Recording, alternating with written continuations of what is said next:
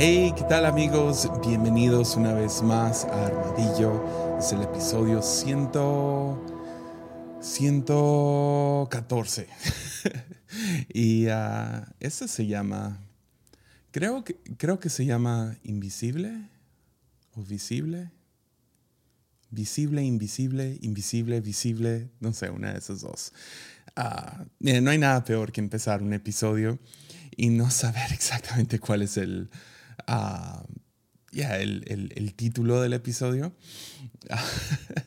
pero pero es, este ha sido otra de esas convicciones fuertes que he tenido por muchos años y uh, me la he guardado. Uh, no, no he querido grabar un episodio de este tema en específico uh, hasta un momento especial y luego cada vez que viene, no sé, una, un episodio especial o algo así, me lo termino no sé, terminó yéndome con otra cosa, pero ha sido una convicción fuertísima como pastor, pero también como ser humano en sí.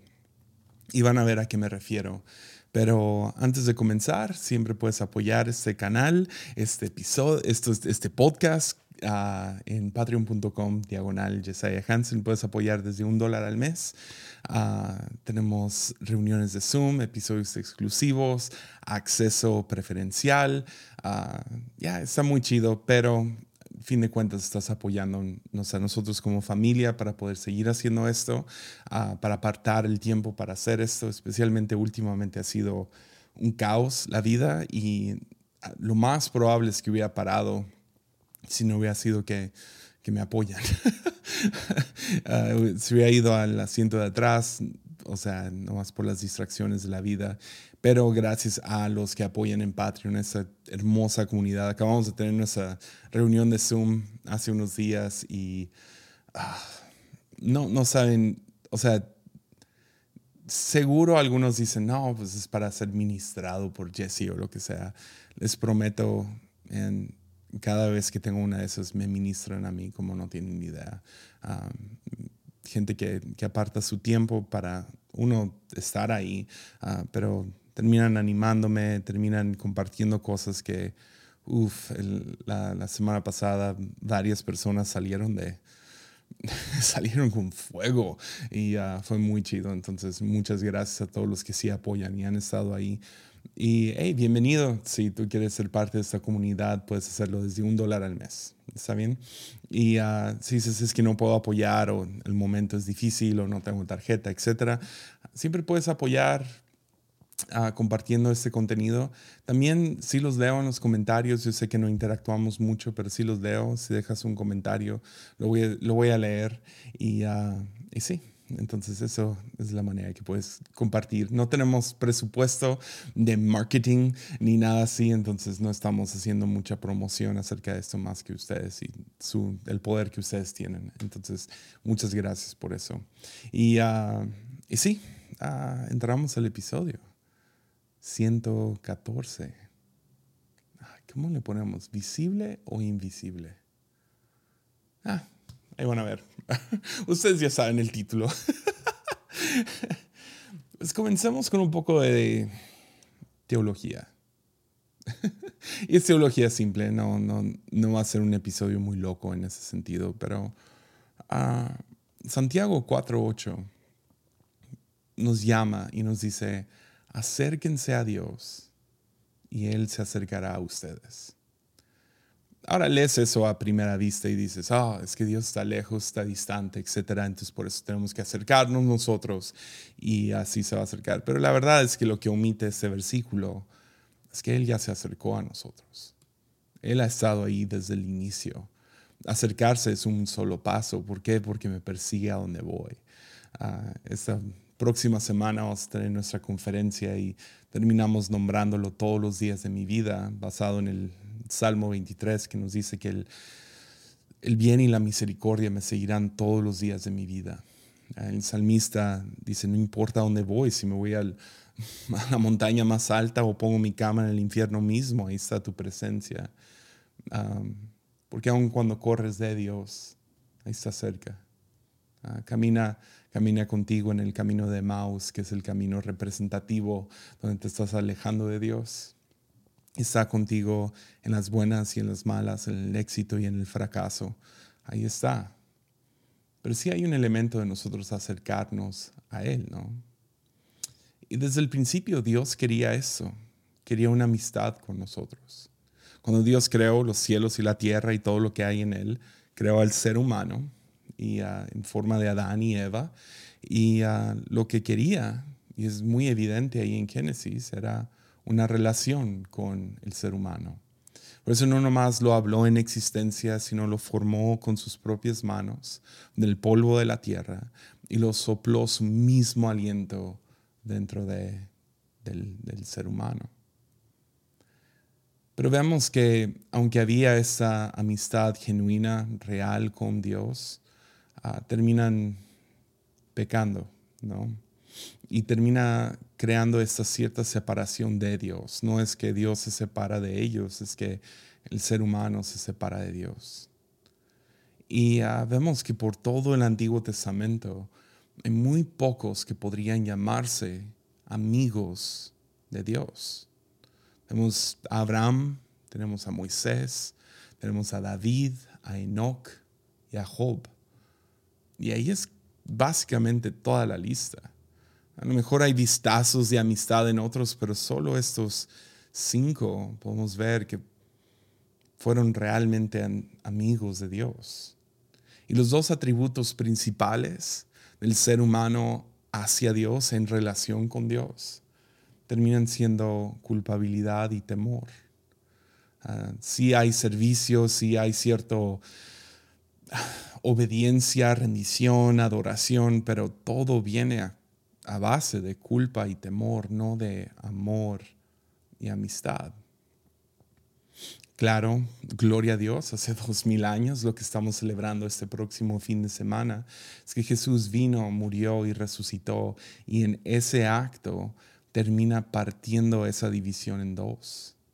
Ah, me, encanta ese versículo en Mateo 27, 51 que dice, en ese momento, el momento en que Jesús muere, en ese momento la cortina del santuario del templo se rasgó en dos, de arriba hacia abajo. ¿Por qué de arriba hacia abajo? Porque Dios lo rompió. Y eso terminó representando que ya no había nada que nos separaba de Dios. Porque Cristo rasgó esa división, ah, formó el puente entre tú y yo, tú, tú y yo junto con Dios. Y ahora todos y quien sea pueden acercarse a la presencia de Dios. Vamos a acercarnos confiadamente. Romanos 5 lo dice así, es un poco fuerte el lenguaje, pero, pero creo que lo demuestra la gravedad de esto. Dice, pues como nuestra amistad con Dios quedó restablecida por la muerte de su Hijo, cuando todavía éramos sus enemigos. Con toda seguridad seremos salvos por la vida de su Hijo. Es en la muerte y en la resurrección que ahora tú y yo podemos ser su... Nuestra amistad ha sido restablecida. Versículo 11 dice, así como ahora podemos alegrarnos por nuestra nueva y maravillosa relación con Dios gracias a que nuestro Señor Jesucristo nos hizo amigos de Dios. Entonces lo que era una dicha, una bendición para cinco personas del Viejo Testamento, ahora está disponible para cada ser humano si decide acercarse a Dios. Vamos a voltearse. Porque ahí está, ahí ha estado. Ya. Y lo único que puedes hacer para tener una relación con Dios es, es aceptar este regalo, aceptar la gracia que se nos ha sido otorgada. Gracia es, otra palabra para gracia es, es regalo, este regalo que se nos ha sido dado. Entonces sí, uh, Oseas 6.6 demuestra que este siempre ha sido el corazón de Dios, porque este versículo está en el Viejo Testamento y Dios hablando a través de Oseas nos dice, quiero que me demuestren amor, no que me ofrezcan sacrificios, más que ofrendas quemadas, quiero que me conozcan. Entonces sí, Dios considera su, su amistad contigo, su relación contigo como lo más importante. Y en eso, por medio de Jesús, el misterio de la cruz y todo lo que sucedió en la cruz y en la resurrección, ahora estamos en relación correcta con Dios. Y como hemos estado hablando en algunos episodios pasados, aún en nuestro pecado, aún, aún cuando la regamos, aún cuando fallamos, aún cuando, no sé, somos un montón de gente deficiente y fracasada en, lo espiritual, en nuestra relación con Dios, no debemos de tener vergüenza, no debemos de vivir en culpabilidad y en temor, sino tenemos libre acceso a desarrollar una amistad y profundizar ese amor por Dios. Entonces esa es la teología. Hablemos de, lo social por un segundo. vivimos, ah, supongo que vivimos en un mundo donde relaciones, no sé si han escuchado el término networking. Uh, es, popular entre como gente de negocios y todo eso y básicamente viene de hacer fiestas para juntarse diferentes personas que manejan diferentes productos y ya haces relaciones y, y esas relaciones, esas amistades con un cóctel en la mano y una etiqueta con tu nombre en el pecho, uh, te acercas a alguien y luego ven qué intereses tienen uno en el otro para poder desarrollar una relación de negocios. Entonces, esa es la, la manera más como obvia y, uh, no sé, uh, e, e, explícita de algo que hacemos todos de alguna manera u otra. Uh, sí, la, la, junta de networking de los empresarios, uh, de, los, de, estos, de estas personas que están tratando de conectar con, ah, yo tengo una cafetería, tú tienes una panadería, o yo manejo plásticos y tú manejas, no sé, uh, diferentes tipos, no sé, lo que sea. ¿Me entienden? Esa misma interacción que hacemos, lo hacemos casi todos los días. Estamos buscando amistades que agreguen cierto valor a nuestra vida. Y eh, lo hacemos todo el tiempo. Eh, este tipo red de contactos que terminamos haciendo, estos amigos, estos uh, compañeros, uh, uh, lo hacemos, lo aprendemos desde, lo, veo en mi hijo, tiene ocho años, yo ya lo veo haciéndolo ahorita. ¿Con quién me conviene estar? ¿Quién es la persona popular o quién es la persona inteligente? Y, y la verdad es que es un poco torcido esa manera de ver el mundo. Eh, ahora, yo no estoy diciendo que networking no funciona, chido, eh, ah, qué bueno. Uh, networking sucede en todos lados, funciona en negocio, funciona en, entre artistas. Uh, sé que ahorita hay todo un networking de podcasts que existe, un chat de WhatsApp donde hay cientos y cientos y cientos de podcasters que, que están en este chat y, y discuten todo el día acerca de la iglesia los conozco. Pero uh, el, el, chiste de estar ahí es poder conectar con otro podcast y invitarse mutuamente, etc. Uh, funciona entre, como les digo, artistas, funciona en iglesias, funciona en la escuela, funciona en todos lugares. Estamos tratando de buscar amistades que puedan agregar algo a nosotros y a lo mejor podemos ofrecer algo a ellos. Y esto... Uh, realmente crea ciertas cosas, ¿no? Como uh, terminamos calculando a gente y cuánto valor tienen. Y cuando juzgamos a alguien, porque mucho de eso tiene que ser prejuicio, juicio, etc. Ahora, yo no estoy diciendo que, que no debes de tener cuidado y no debes de estar, ok, a lo mejor no debo de en algunos casos desperdiciar mi tiempo o a lo mejor esta persona quiere algo de mí que yo no puedo ofrecer o etcétera, etcétera. Yo no estoy hablando de eso. tenemos que tener sano juicio y cuidarnos y lo que sea. Pero uh, si vivimos jugando este juego constantemente, terminamos poniendo como que signos de valor sobre ciertas personas. Y cada quien tiene su, el valor que traen a la mesa, ¿no? Algunos es su, es su dinero, algunos es su carisma, algunos es su belleza física, algunos es su belleza interna, uh, para otros es, son sus ideas creativas, otros, no sé, todos traemos algo a la mesa. Pero cuando juzgamos a otros es muy fácil poner sobre ellos cuánto valen. Y uh, ya, Jesús no hizo esto mucho. Ah, o si lo hizo, lo volteó sobre su cabeza. De hecho, Jesús nos dice esto en Mateo 7, versículo 1 en adelante. Dice, no juzguen a los demás o serán juzgados. Básicamente, no jueguen el juego, no se metan al ring de esto, porque no es divertido. no les va a ir bien, porque luego si ustedes se la pasan juzgando, serán juzgados. Luego dice esto, pues serán tratados de la misma forma en que traten a los demás. El criterio que usen para juzgar a otros es el criterio que, que, el que se les juzgará a, ustedes. O sea, si, si le entran en este juego, aguanten. ¿no? Si vas a jugar fútbol americano, no te quejes si te raspaste las rodillas. ¿Y por qué te preocupas por la astilla en el ojo de tu amigo cuando tú tienes un tronco en el tuyo? ¿Cómo puedes pensar en decirle a tu amigo, déjame ayudarte a sacar la astilla de tu ojo cuando, cuando tú no puedes ver más allá del tronco que está en tu propio ojo?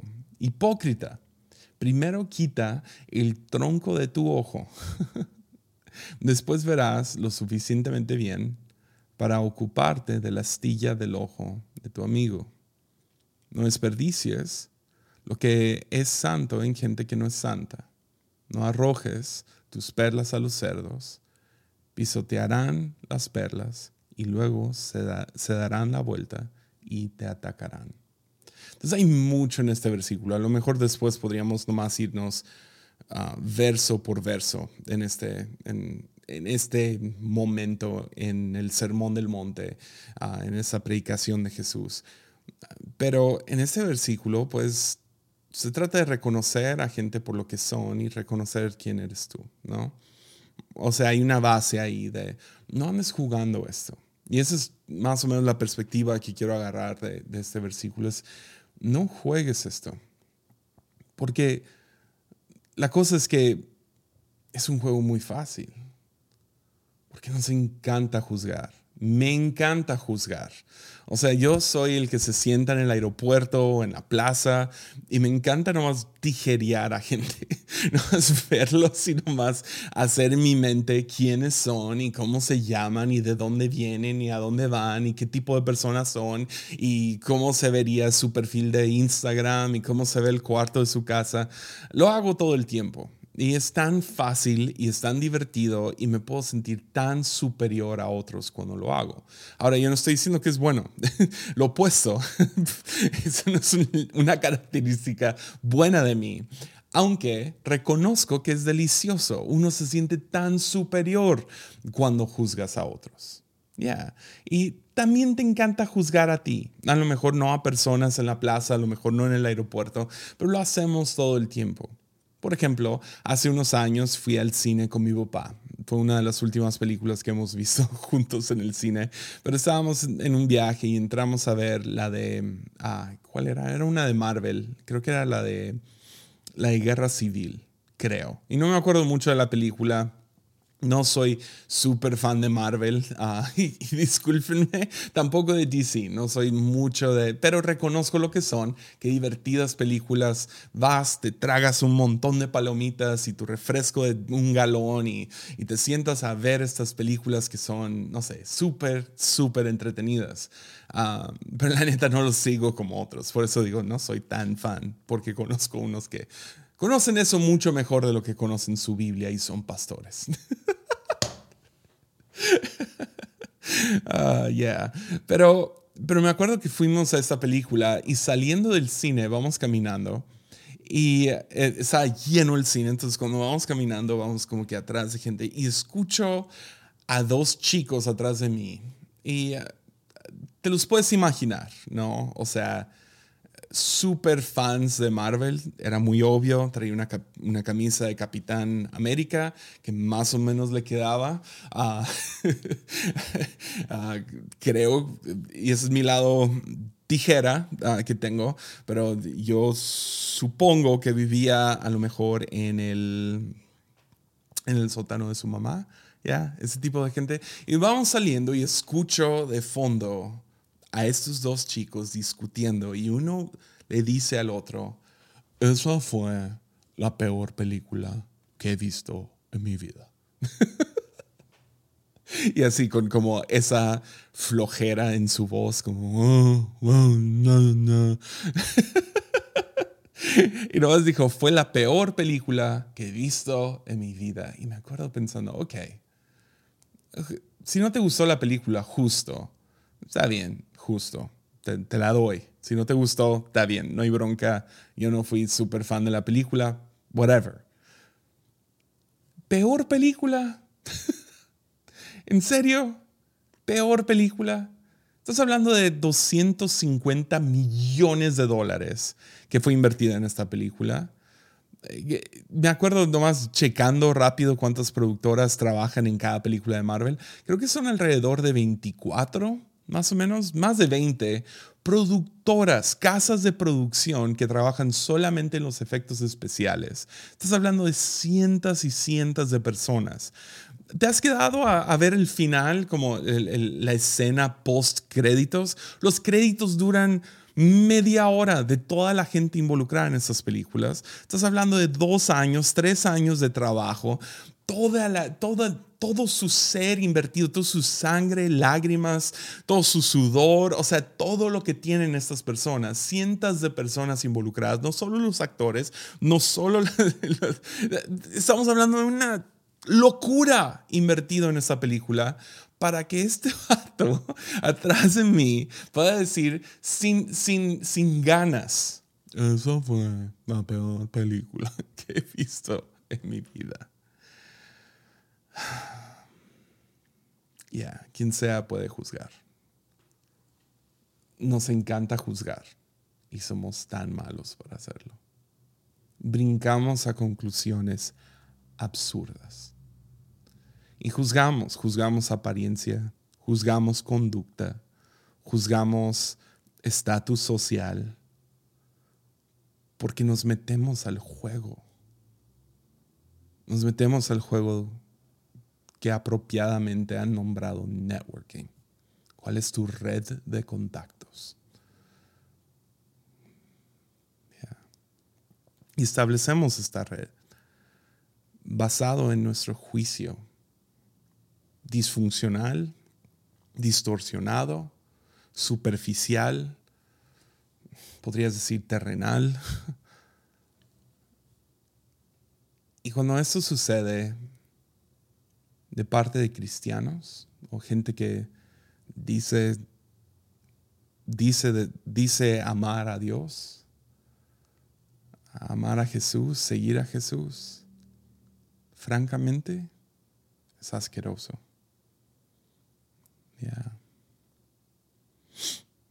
A veces cuando te quieres conectar con aquellos que te hacen ver mejor a ti, que te agregan valor social, te terminan pisoteando, como dice el versículo, te terminan maltratando. Y tú y yo terminamos haciendo eso a otros que vienen atrás de nosotros. Los maltratamos, los ignoramos, los pisoteamos. Y terminamos juzgando a personas que están, no sé, en el rango social, los que sentimos que están abajo en nosotros, los hacemos invisibles.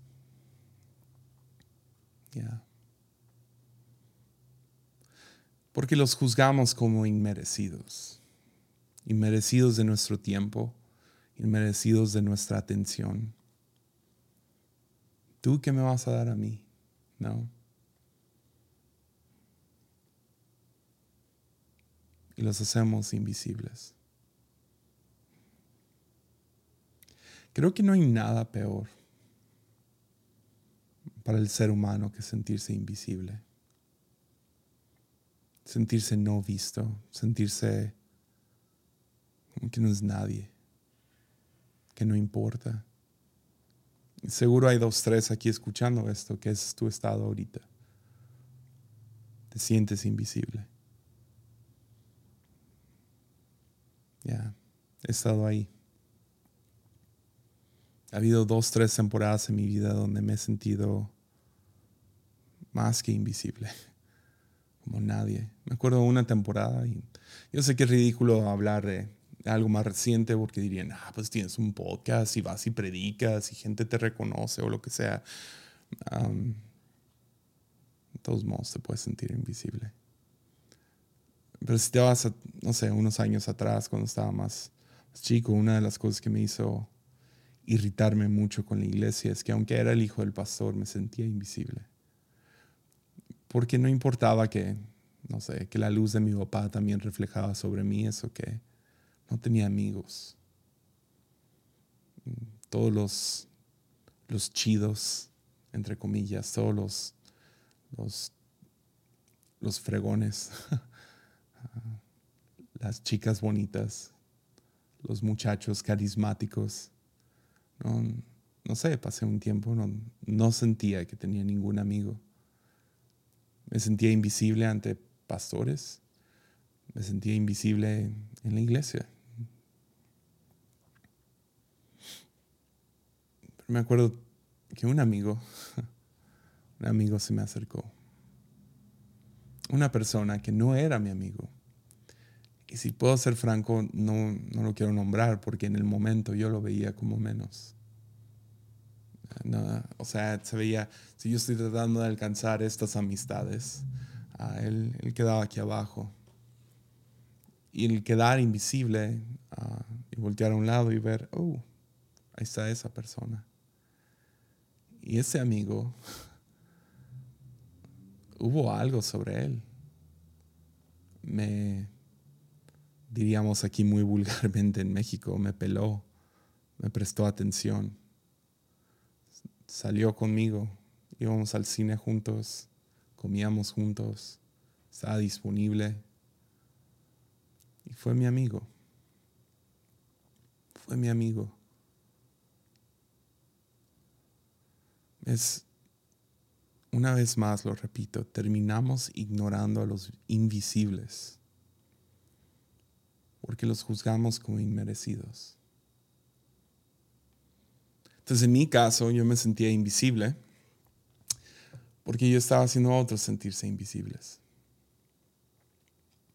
Entonces, a lo mejor algunos que se sienten invisibles, ah, no es porque tu mundo no es porque el mundo ha sido cruel contigo.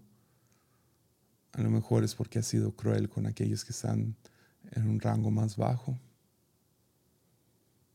A lo mejor hay alguien que no agrega nada a tu vida, pero ahí está. Y si te abres y dices, ok, a lo mejor no me agrega mucho, a lo mejor no es alguien que me va a llevar al éxito que busco o lo que sea que tienes en tu vida.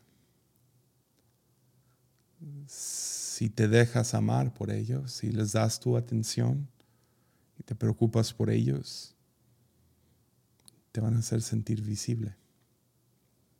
Jesús, Jesús predicó eh, su primera prédica. había sido genial estar ahí, ¿no? O sea, esa es la, es la única razón que me gustaría si pudiera regresar en una máquina de tiempo y caminar con Jesús.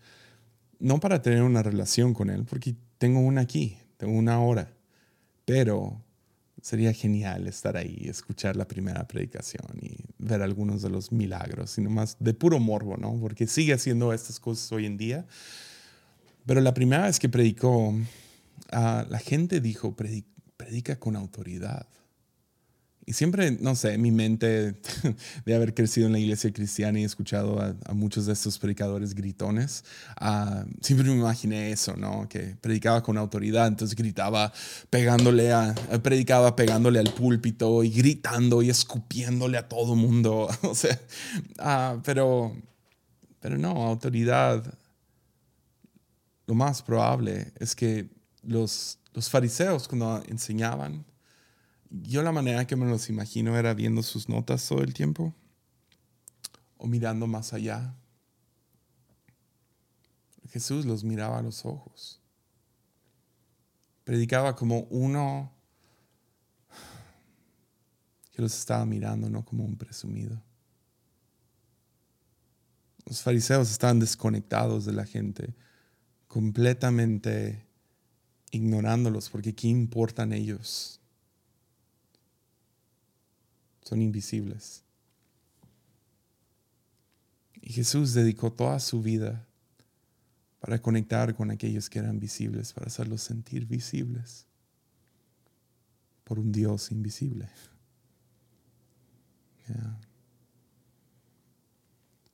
Hace, fue en el 2008 que empecé a pastorear. Y ya, ya hace un rato. Y uh, algunos a lo mejor han escuchado esta historia, pero no lo he contado aquí en Armadillo. Pero uh, comencé a, a, pastorear y ese primer año uh, le eché muchas ganas. O sea, todo, todas las cosas típicas, ¿no? Quería que se viera bien. Fue cuando algunos grupos de jóvenes en Estados Unidos ya aparecían los MTV Awards y así. man, queremos que se vea muy bien, que todo sea excelente.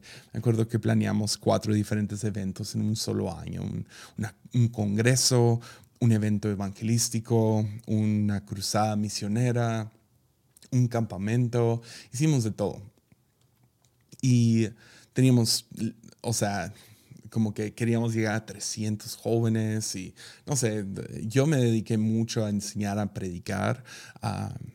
tenía un espejo en mi oficina, me da vergüenza decirlo, pero tenía uno y predicaba enfrente del espejo y absurdo, pero ese tipo de cosas hacía, practicaba y estaba muy, muy enfocado en, en, predicar y en hacer estos eventos sin que se viera bonito y en decorar cada semana, bla, bla. Y en todo grupo de jóvenes hay, hay ese joven, hay, o toda iglesia hay esa persona que, que necesita consejería después de cada reunión. Uh, tú los conoces. Si vas a una iglesia, tú sabes quiénes son. En cada iglesia hay uno. Y uh, esas son las, uh, las personas. Y con nosotros tenemos dos, tres. no nomás es cada, cada, iglesia, en nuestro caso, es cada reunión tenemos a alguien y son, son geniales. Ahora he, aprendido eso, pero en el momento no lo entendía. Y había un chico y él llegaba cada semana. Cada semana y ah, no voy a mencionar su nombre, lo he mencionado antes, pero no sé, ah, no, no, me siento cómodo haciéndolo hoy. Pero uh, ese chico llegaba cada semana y pobrecito había, había salido de drogas y su, su mente no había quedado el 100. Ah, después de salir, chido, gloria a Dios, todo bien, pero no había salido bien y, y por lo mismo socialmente tenía muchos problemas. Entonces, ah, yo creo que todo venía de un buen corazón, pero se acercaba a hablar con chicas, no tanto de de cochino o algo así, pero porque era incómodo socialmente, ah, lo trataban como, no, quítate, y ofrecía como, ah, te acompaño a la parada de camión y cosas así. Ah, lo hizo con otros chicos y se reía y contaba chistes que no tenían sentido y tuvo mucha dificultad socializándose. Y tú sabes cómo pueden ser los jóvenes de 15, 16 años, 17, pueden podemos ser muy crueles, ¿no? Y hubo cierta como que crueldad con ese chico. Ah, no tenía muchos amigos y encontró como que su refugio en mí, ¿no? Yo siendo el, pastor de jóvenes, yo no puedo hacer mala onda con él. Entonces, al final de cada reunión, ah, no importaba de qué predicaba, de, qué, de cuánto duraba, siempre estaba esperándome abajo de la plataforma después de predicar y quería hablar conmigo. Ah, y, siempre era lo mismo, peleas con su mamá, que eh, pero, la cosa no tenía mucho sentido. o sea, le daba vueltas a la misma cosa y eh, como que quería el acto de estar con alguien, ¿no? Y yo me sentaba ahí y ese, ese tiempo podía tomar 15 minutos o una hora, ah, dependía de cuánto tiempo le daba y, y, no sé cuánta energía tenía él o si alguien llegaba a interrumpir. Y me acuerdo, fue al mismo tiempo que empezaron a salir los teléfonos inteligentes, ¿no? Y uh, creo que tenía un iPhone en el momento y tenía mi iPhone y podías descargar algunas apps y, había una app que era una alarma, pero parecía una llamada. Ya sabes a dónde voy, ¿no? Con esto. Y ah, entonces ponías como que 15 minutos y lo parecía que alguien te estaba marcando. Entonces yo lo acomodé, bla, bla. Y después de un, después de un sábado predicando, ah, terminé la predicación y como cada semana ahí estaba este chico esperándome. Y dije, ah, ahí voy. Y volteé, agarré mi celular y le puse 15 minutos, según yo siendo generoso o lo que sea. Pongo 15 minutos y me bajo y me siento con él. Y si era lo mismo de cada semana y esto y lo otro y bla, bla, que sabías que gatos a veces son, son cafés y a veces son blancos, pero a veces son negros y etcétera. Y ahí estoy sentado y, ah, sí, sí, sí, fulano, eh, escuchándolo y luego de la nada suena mi celular, lo enseño, híjole, perdón, me tengo que ir, me está llegando una llamada. Fue muy obvio, por lo menos en mi, en mi opinión, yo no sé ah, si para él, pero fue muy evidente que esa llamada no era llamada.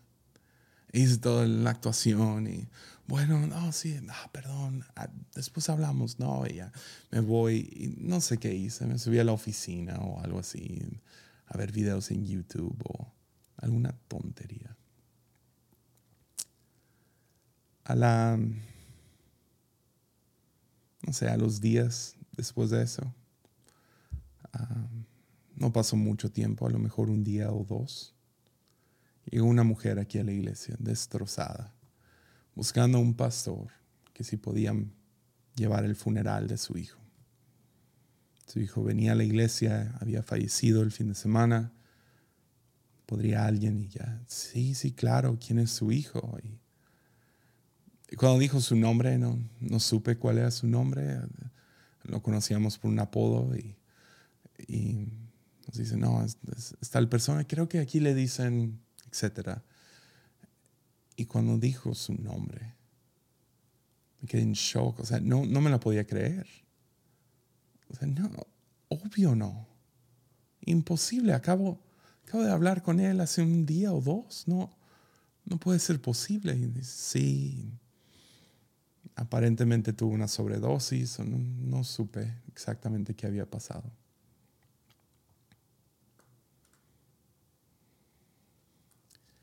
Y uh, decidimos ir. Yo, yo, de vergüenza no, no quería dar el servicio, decir ninguna palabra. Otro pastor lo dirigió y, sentí muy fuerte en mi corazón en el momento que Dios me llamaba, ve a ver el cuerpo. Yo nunca había visto un cuerpo. Me dijo, ve, ve a ver el cuerpo. Y fui, el ataúd estaba abierto y Ahí lo vi y era él.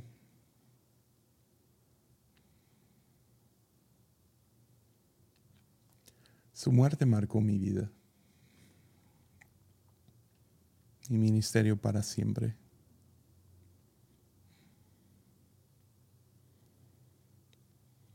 Ignoré a este chico porque era invisible. Era alguien que inconscientemente o conscientemente juzgué como inmerecido de mi atención. Era más importante ir a ver videos en YouTube.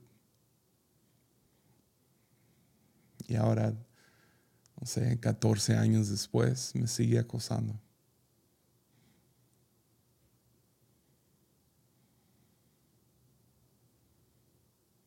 Lo ignoré porque fue invisible.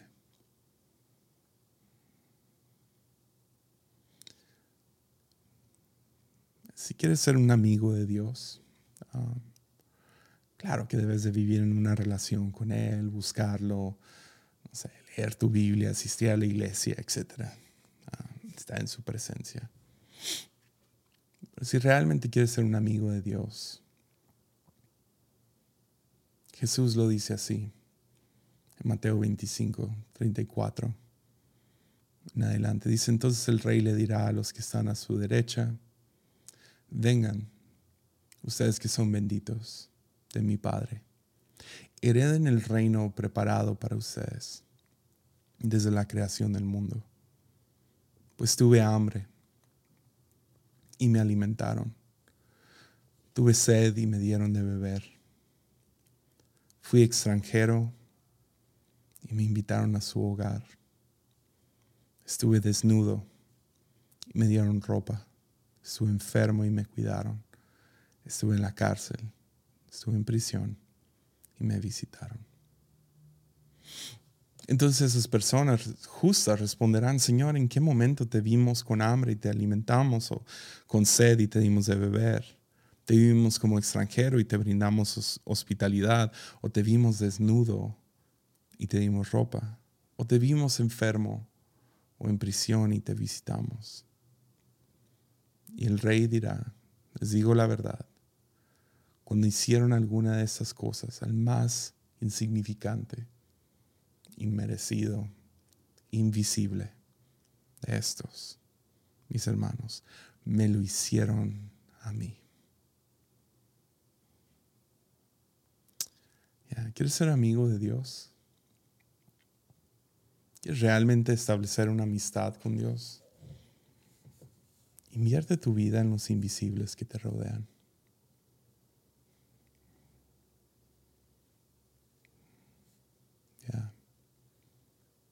Eso es loco.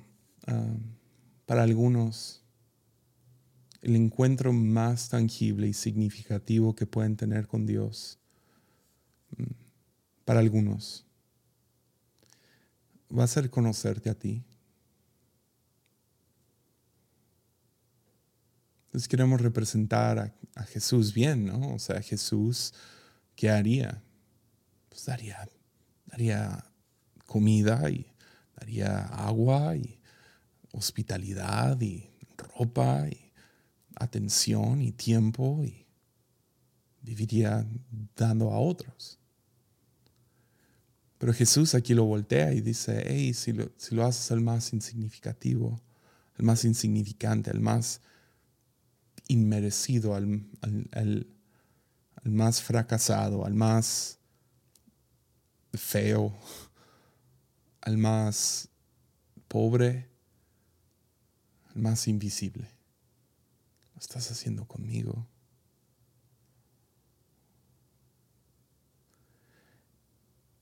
Entonces queremos dedicar nuestra vida a hacer que, que, gente se sienta, que gente invisible se sienta visible por un Dios invisible a través de ti. Que se sientan escuchadas que se sientan vistas, que se sientan conocidas. Y no es una actuación, esas cosas no se pueden actuar. Con ese chico yo fui un actor por semanas, a lo mejor meses.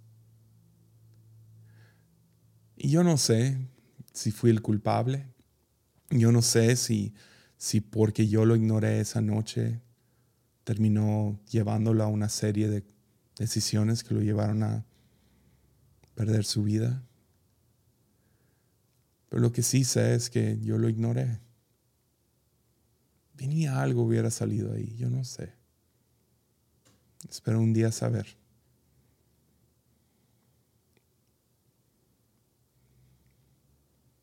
Pero desde entonces he tenido la oportunidad, puedo hacer a aquellos que se sienten invisibles, sentirse visibles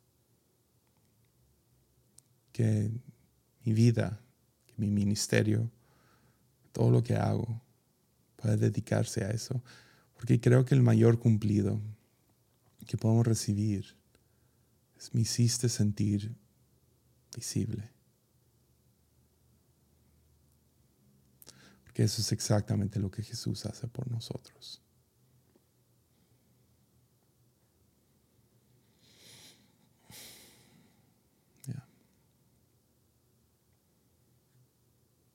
Ni sé cómo terminar esto.